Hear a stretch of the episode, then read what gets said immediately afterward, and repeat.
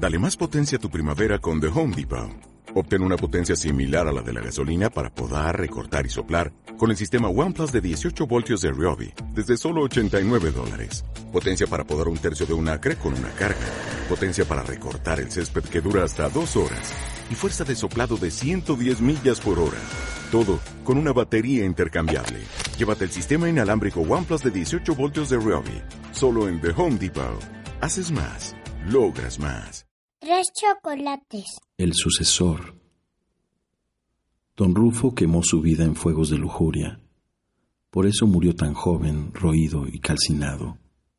Por eso le enterraron hace diez días, con ceremonia rápida, a la que no asistieron los parientes. Hasta los últimos tiempos, hasta que nada indicaba ya, en la devastación de su físico, lo que habían sido ese cuerpo pujante y esa máscara dura, marmórea, estatuaria, no se dio su amorosa demencia. Ahora está muerto, bien muerto, y las dos mujeres y el muchacho que habita su casa andan como perdidos entre los muebles desfondados. Es una casa del barrio del Alto, situada más allá del Zanjón que llaman del hospital. La gente que mora en esa parte de Buenos Aires no podría codearse con los primos de don Rufo. Son pescadores, marineros y peones que realizan las tareas de acarreo para el abastecimiento de la ciudad. Mézclanse con ellos algunos genoveses, a quienes se reconoce por los ademanes estrafalarios. En ocasiones parece que ordeñaran el aire o que le dieran bofetadas. Cuando don Rufo se afincó allí, indicó a las claras que había roto para siempre con su familia.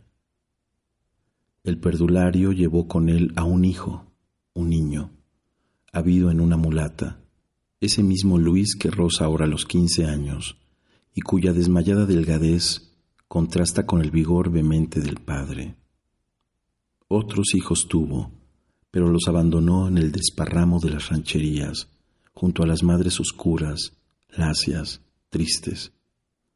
Trajo también una gallega de caderas fuertes, que suele vagar por las habitaciones, arrastrando las chinelas, y a quien le gusta levantar la saya al descuido para mostrar las pantorrillas redondas. Luego se agregó otra mujer, una mestiza que apenas dice palabra y a quien todo se le ve en los ojos hambrientos. Al principio la española se encrespó frente a la criolla, pero don Rulfo la tranquilizó presto fue suficiente un par de azotes de la correa larguísima que pendía de su muñeca. Además la gallega comprendió que el amo necesitaba esa compañía, que ella sola no bastaba a la rabia de enfermo con que, a cualquier hora, le derribaba sobre la cuja.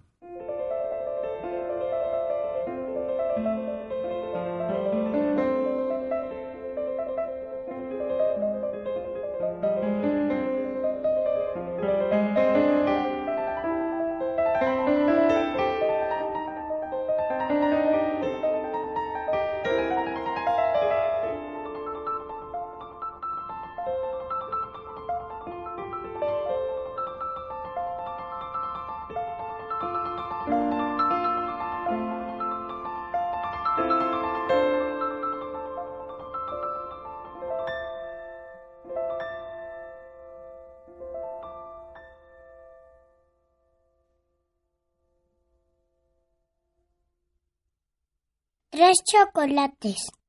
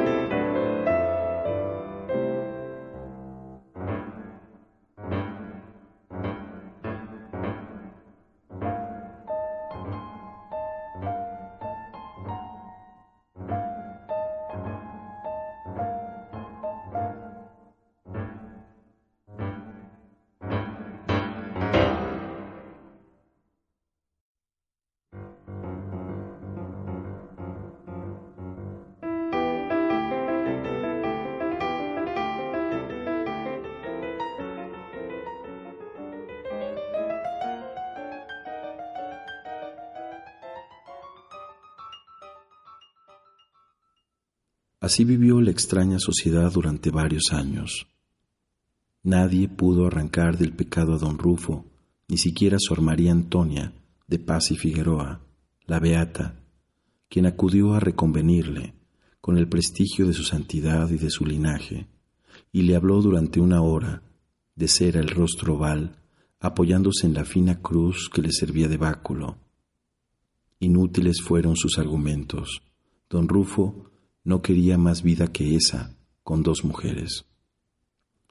Y Luis creció, desmañanado, larguirucho. Sin motivo, el padre hacía burla de él y lo golpeaba. Le encolerizaba ese hijo débil, temeroso, y no advertía que con su brutalidad aguzaba la timidez del pequeño. Las amantes hacían coro a las bromas. Sentado bajo la higuera maravillosamente negra y verde, don Rufo dejaba correr las tardes de calor mateando. Alrededor se movían las mujeres como perras dóciles. En los momentos más inesperados las atraía, las manoseaba. Entonces la risa de la gallega se desgranaba en mitad del patio, entre el cloqueo de las gallinas. Luis la oía siempre. Era su obsesión esa risa metálica, tajante. Le perseguía de cuarto en cuarto, de un extremo al otro de la casa desordenada, en la que los restos de la antecesora holgura se confundían con los testimonios de la decadencia actual.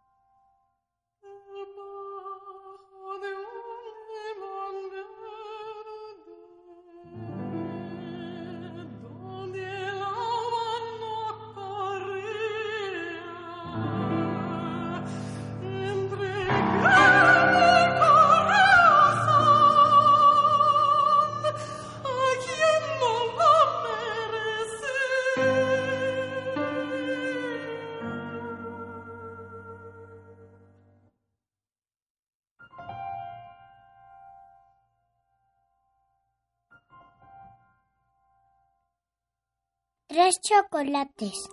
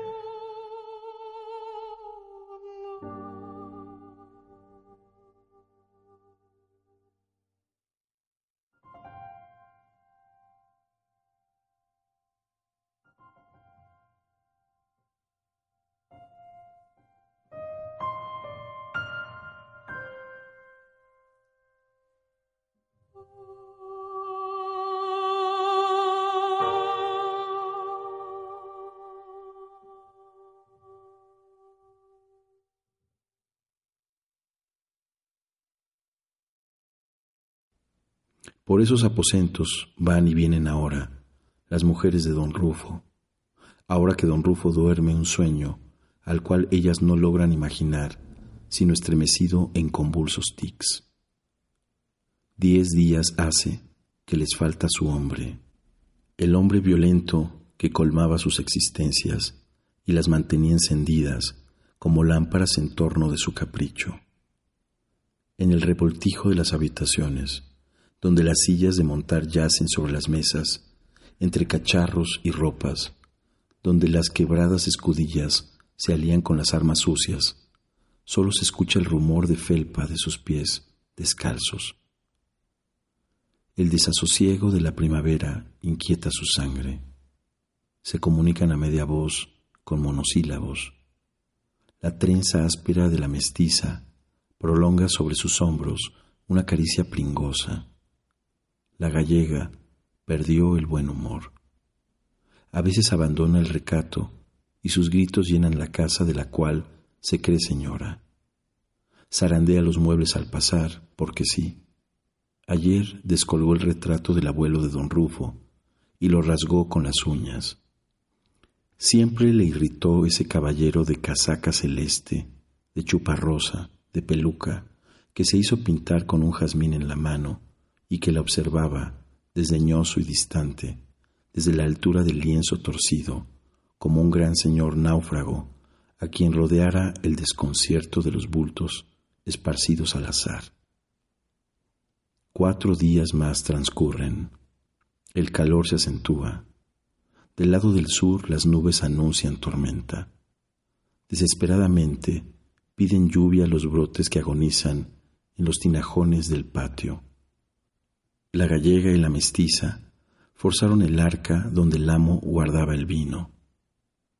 A Luis no le han visto casi desde la muerte de don Rufo. Le tuvieron olvidado al comienzo, pero ahora las dos piensan en él. De tarde, el muchacho se tumba en la huerta a la sombra de un aguaribay. Después se encierra en su habitación. Piensa en él y con la imaginación le hermosean. Le peinan el disparate de pelo castaño, volcado sobre los ojos, le alisan la piel morena, le abultan el pecho hundido y las piernas frágiles que el estirón de la adolescencia afila de aristas bajo las medias agujereadas.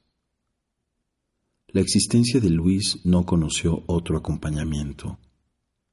Por la noche, a través del tabique que le separa de la alcoba paterna, oía las palabras rotas, las risas obscenas, el jadeo de las respiraciones, y se cubría la cara temblando. Le asustaba el torrente de amor que hervía allí cerca. Le asustaba y le atraía, como si él fuera un arbolito empinado en la orilla árida, reseca, junto a la cual pasaba con largo bramido el caudal de mente. Ahora tiembla también. No quiere aproximarse a las mujeres. Seguramente le odiarán algo están tramando contra él. Antes, en tiempos de su padre, no le ahorraron vejación, haciéndole sentir su nimiedad, su torpeza, su blandura, frente a la bizarría de don Rufo. Ahora, no querrán torturarle y matarle para deshacerse del único testigo y repartirse los magros bienes del caballero. Las ha entrevisto, echadas de bruces sobre una mesa donde se apila la vajilla de plata. Deberá fugarse de allí, o correrá el riesgo de que le ahoguen, de que lo apuñalen. Pero a veces, en la soledad de su cuarto, Luis cavila en lo estupendo que sería tener a una de esas mujeres junto a él, sumisa, y la sangre de su progenitor bulle en sus venas. ¡Ay! cuando se tapaba los oídos para sofocar el amoroso rumor de la habitación vecina. La tentación era más poderosa que el miedo. A menudo pegaba los labios al tabique, como si a través pudiera sorber un soplo del vaho caliente que allí dentro giraba en rojos remolinos. Si una de esas mujeres quisiera, si viniera a calmarle, pero no la idea encabrita y espolea su timidez. Desea y no desea.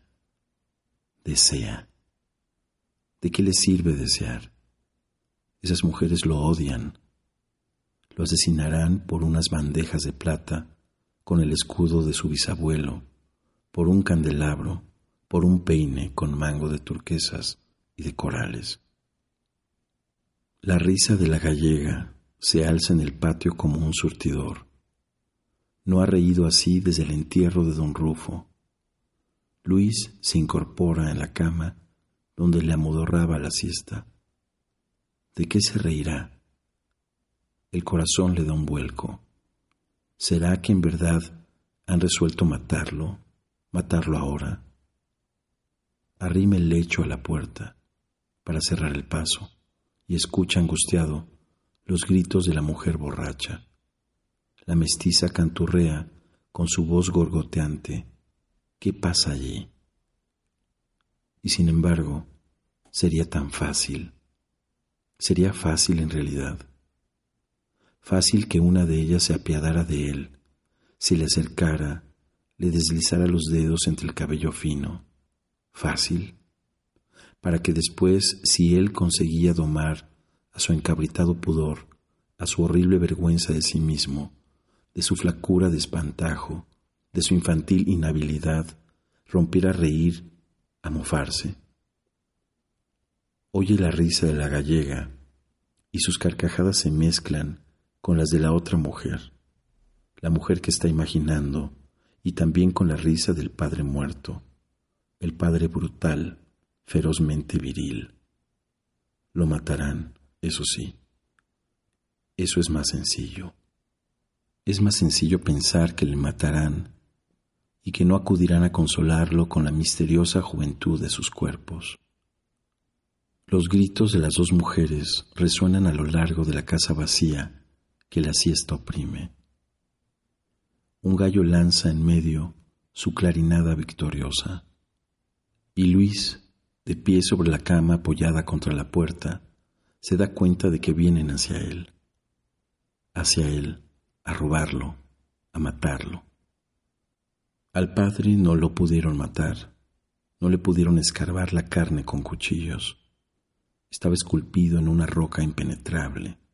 Se fue intacto, tendido en la caja el cadáver gigantesco. En cambio a él, ¿acaso no sabe lo que la gallega hizo con el antepasado del traje celeste? Juraría que el óleo sangró bajo los crueles rasguños. Tiembla tanto que el lecho se sacude.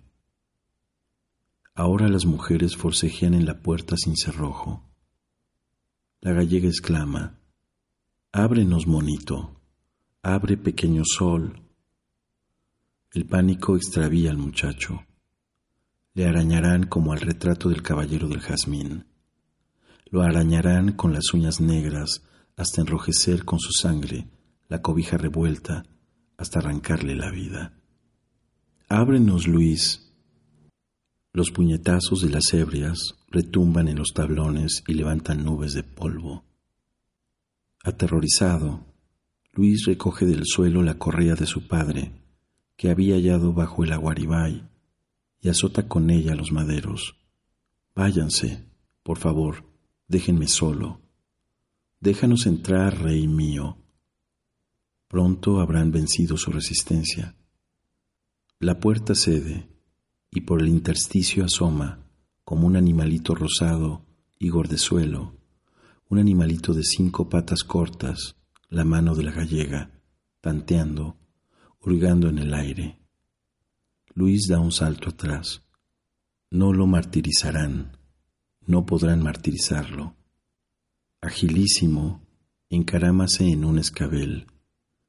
Enlaza con la tira de cuero una viga y hace en su extremidad un nudo corredizo. La furia de las mujeres arrastra por fin el alboroto del lecho, pero enseguida retroceden por la galería dando chillidos. Han visto al títere de ojos de sapo que bailaba en mitad del aposento, como él vio antes de que cesaran el terrible latir de sus sienes y la opresión del puño de hierro que le aprieta la garganta a las dos hembras que venían a ofrecérsele desnudas.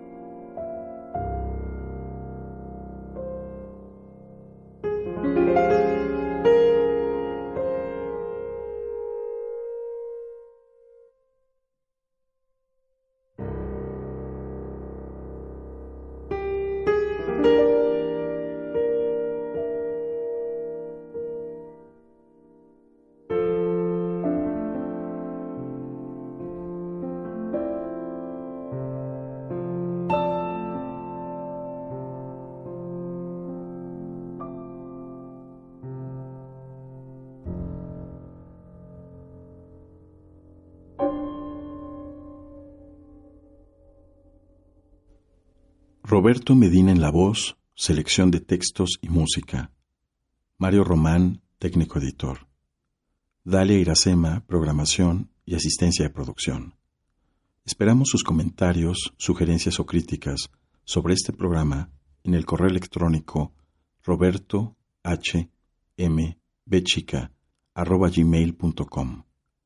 Nuestra cuenta de Twitter es arroba de quiebre. Radio Universidad Autónoma de Tamaulipas agradece su atención. Nos encontramos dentro de ocho días, en punto de las diez, por esta misma frecuencia. Buenas noches.